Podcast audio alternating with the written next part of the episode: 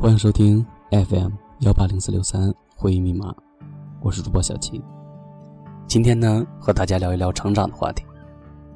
其实，成长是一个很宽泛的概念，它可以说是我们从小到大的过程，也可以说是我们经历了一些事情以后呢，而变得相对成熟。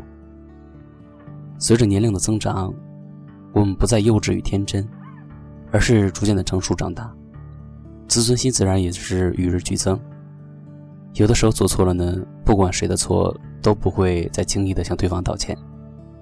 成长中，我们就是这样，会不是很刻意的去伤害一些人，也会被一些人所伤害。昨天晚上呢，在小区里面呢，看见一群小孩子在玩滑板车，然后一个小男孩一把就把一个小女孩从车上推到了地下，小女孩哇的一下就哭了，我连忙上去扶起了小女孩。嗯，刚要安慰小女孩几句呢，谁知道她只是哭了两声以后呢，就又笑嘻嘻的和小男孩一起去玩了。是啊，小的时候就是这样，上一秒两个人还打得不可开交，下一秒呢就可以牵着手一起去玩了。记得以前听过这样的一句话，说使人成长的，永远都不是时间，而是经历。当我们某天醒来对着镜子的时候，那扎人的胡茬。会不会让我们明白一些我们一直没有懂的道理？时间总要等到退无可退的时候，才让我们知道曾经我们亲手舍弃的东西呢，在后来的日子里就再也遇不到了。人就是这样，越来越孤单，越来越习惯压抑自己的真实想法，不再放声哭，大声的笑，什么？都只是淡淡的点到为止，好像越来越没有什么事情可以让我们伤心落泪，也再也找不出什么可以释放伤感的伤口。如果你越来越冷漠，这不是你成长了。成长是应该变得温柔，对全世界都温柔。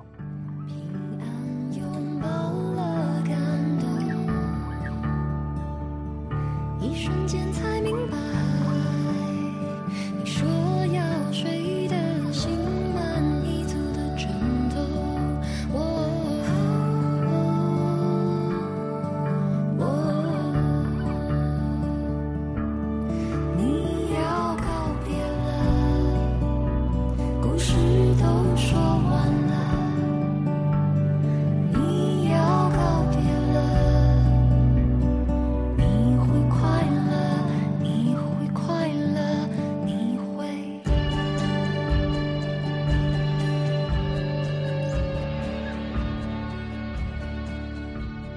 你对成长的看法是什么呢？有的人说成长就是一味的失去，什么都失去了；有的人说成长是各种的酸甜苦辣的集合，是没熟透的青苹果的青涩，是成熟以后忘记原本味道的辣，是成功与努力以后的甜，是我们不经世事的酸。是啊。你理解的成长是什么呢？我这里边有一篇安妮写给锦丝绿新书的序，他描述了人应该越来越温柔。我曾经是一个非常较真的人，凡事都计较对错，一定要争一个面红耳赤、你死我活，用各种论据扳倒对方。这种感觉仿佛是我生来的一般。有一次我在跟妈妈争吵。我认为妈妈错了，便不断的举出例子来证明她是错的，而她似乎也没有说辞来反对我。我似乎获得了极大成就感，嘴里噼里啪啦的说了一大堆，直到妈妈轻轻的说了一句：“好，是我错了，那你就不能让我一下吗？”我一时语塞。是啊，我为什么要让自己变得这么锋利呢？我所谓的胜利，又有什么价值呢？后来有一次，我跟一位很出名的前辈聊天，我问他：“网上好多人都在无端的攻击你，你会生气吗？”他笑着说：“那些都是小孩子，原谅他们吧。”我也经历过那个心智，理解、原谅，这个答案让我很惊讶。温柔的原谅别人，就如同原谅曾经的自己。我曾经以为有着锋利棱角的人生才是厉害的、成熟的。我现在却觉得，真正内心强大的人，都不是尖锐的，是温柔却又锋利的。每个人的成长都是让自己的铠甲变得坚强，让自己的内心变得柔软。希望有一天，你们也能变得柔软而强大，也希望你们能被全世界温柔的对待。成长中，我们总会得到一些东西，而又失去一些东西。就好比吃葡萄，一串葡萄到手呢，有的人挑最好的先吃，有的人挑最坏的先吃。虽然说第一种人应该乐观。因为他每吃的一颗呢，都是剩下的葡萄里最好的一颗，而另一种人呢，应该悲观，因为他每吃的一颗都是剩下里面最坏的。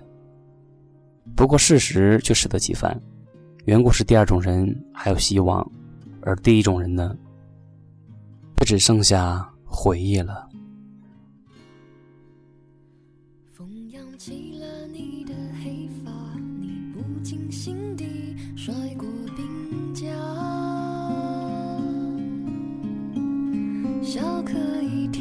满地飘洒，心是一地草叶，唯一的家。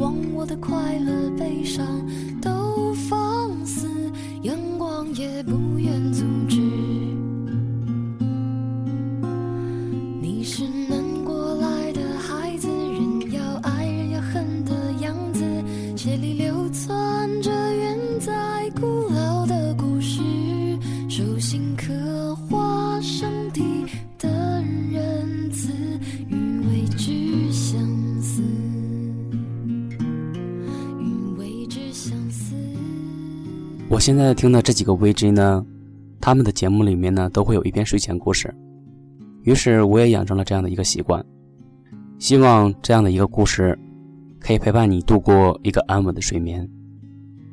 这个故事是我在新浪微博里看见的，故事很长，于是我把它精简了一下，希望没有破坏它原本的味道才好。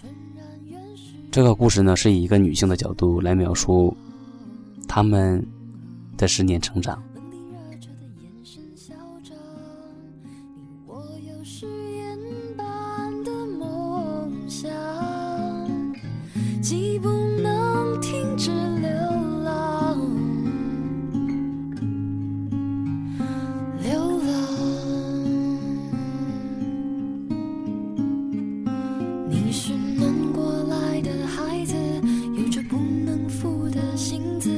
身上皮肤了。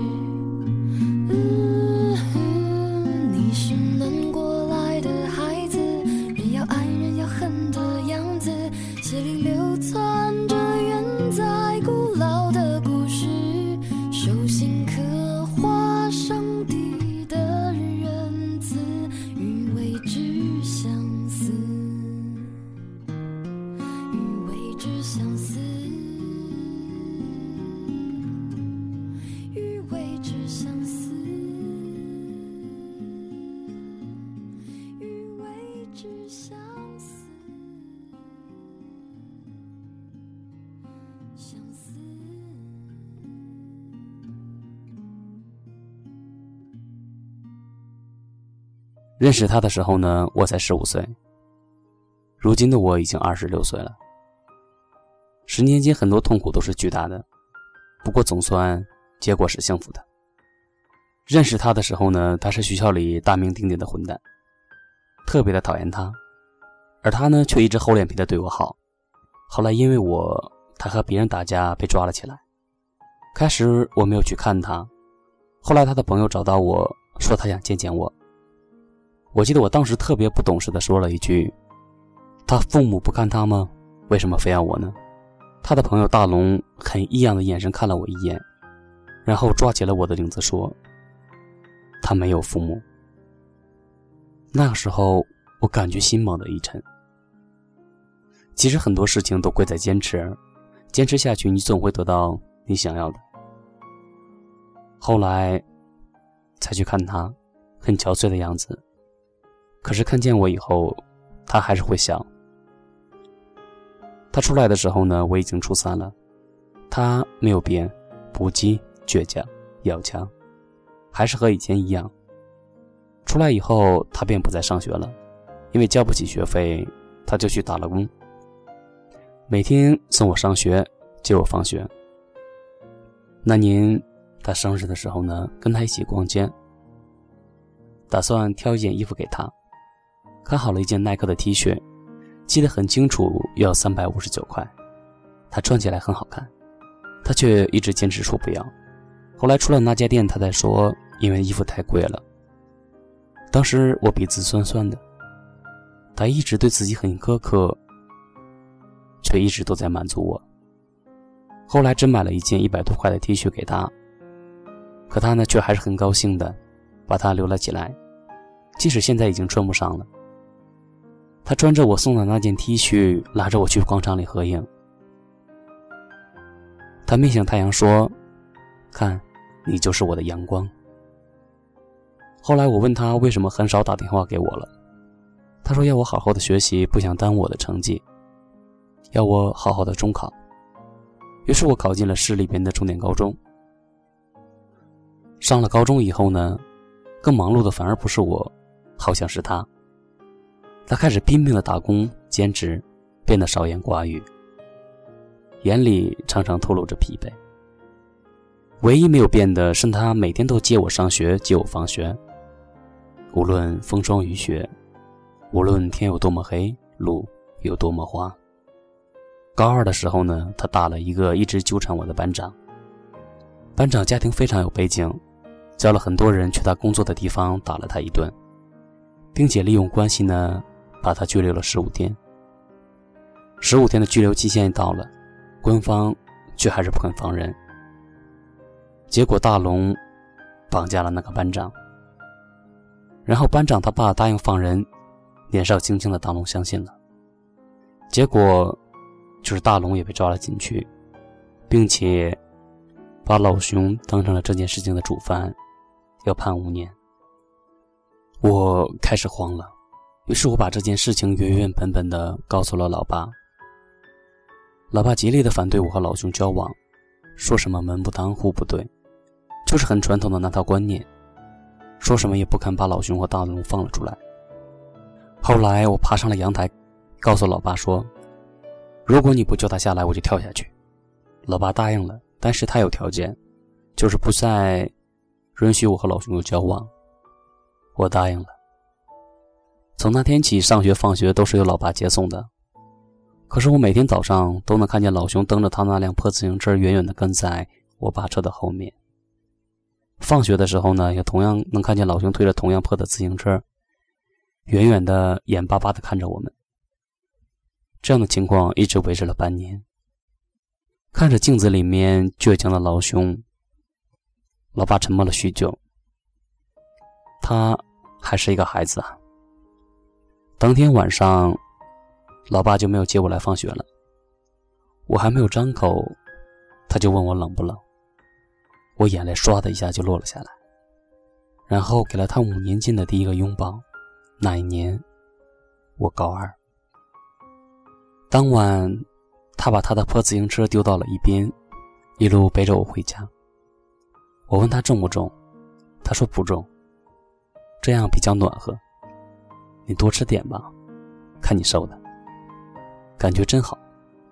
和以前一样，他还在。高三了，特别的忙，压力呢也特别的大。我更努力的复习，老熊呢也更努力的工作。因为本地的大学不好考，我的志愿填了一所外地的大学。老熊什么也没说，只是默默的支持着我。大学开学了，到了北京很不习惯，不习惯在这里吃饭，不习惯在这里睡觉，不习惯在这里逛街，一切的一切。都不习惯。上大学之后的第二十四天，我出了车祸，没有想象中的严重，只是小腿骨折了。第一个赶来的就是老熊，冲进病房问我怎么样，要不要紧，问我撞到我的人哪儿去了，急得不行。后来老熊还是不放心我，他说要留下来陪我，然后老熊就留下来了，他租了房子。我们开始了同居，整整三年，他都没碰过我一下。他每个月赚两千左右，我爸妈每个月给我两千的生活费，他每个月给我一千五，自己只留五百。我二十四岁的时候呢，他和大龙做生意还算不错。二十五岁的时候，他吻了我，拿出戒指跪在地上说：“嫁给我吧。”我泣不成声，忍不住的点头。二零一零年十月六日，我们成了夫妻。整整十年，我没有看见过他流泪。